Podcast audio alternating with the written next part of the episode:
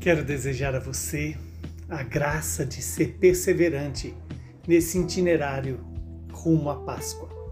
O evangelho de hoje é Mateus, capítulo 26, versículos de 14 a 25. Naquele tempo, um dos doze discípulos, chamado Judas Iscariotes, foi ter com os sumos sacerdotes e disse: Que me dareis se vos entregar Jesus? Combinaram então trinta moedas de prata. E dali em diante, Judas procurava uma oportunidade para entregar Jesus.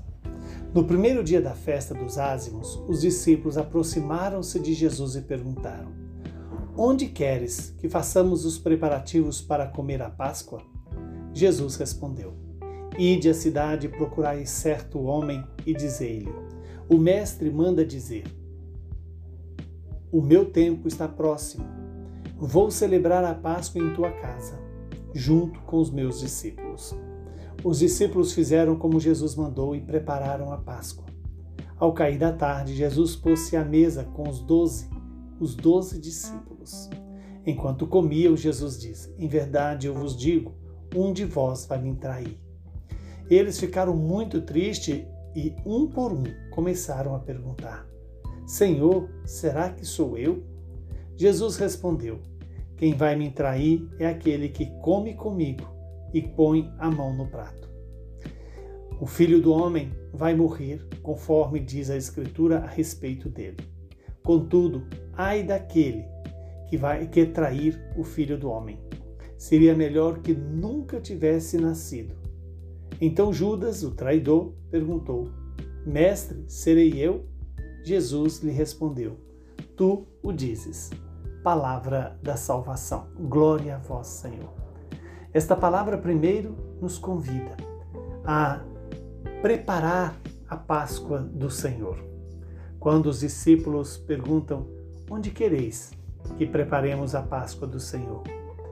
E Jesus então dá as dicas.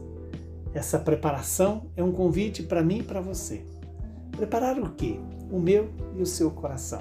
A nossa vida de igreja, de família, de trabalho, colocar tudo na direção da paixão, da morte e da ressurreição de Jesus. Estamos diante de um momento onde os, os discípulos questionam o desejo de fazer a Páscoa. A pergunta para mim e para você é se eu e você estamos empenhados em fazer a Páscoa com o Senhor. E é o Senhor que vem ao nosso encontro mas é preciso que eu prepare o lugar, o meu interior, a minha história, o meu coração, para que esteja aberto a acolher a presença do Senhor na minha história, na minha vida. E aqui poder fazer essa experiência de que Deus passa e deixa uma bênção em nossa casa, em nossa família, em nossa história, em nosso coração. No entanto, este Evangelho também relata a dor que Jesus sentiu em ter que dizer: um de vós vai me trair. E a traição é sempre trocar Jesus por outra coisa, por outro, outra pessoa ou por outra situação. Que Deus nos livre de trair o Senhor.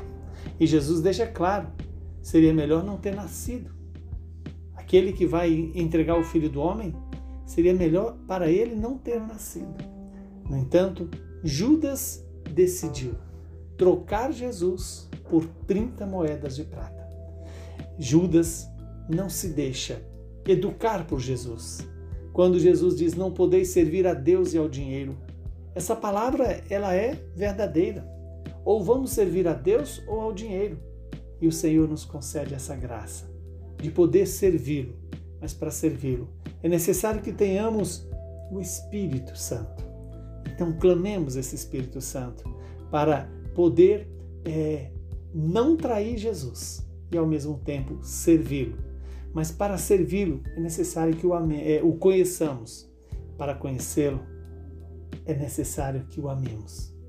Não se pode amar o que não conhece, e não se pode conhecer também aquele que a gente não se dispõe a amar. Que o Deus Todo-Poderoso nos abençoe, nos santifique, nos livre de todo mal e nos dê a paz. Ele que é Pai, Filho e Espírito Santo. Preparemos para, a, para o trido pascal, que começa nessa quinta-feira, a partir das vésperas.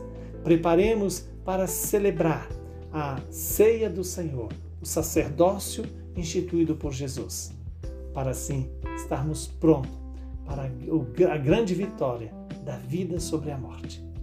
A paz e perseverança no caminho rumo à Páscoa.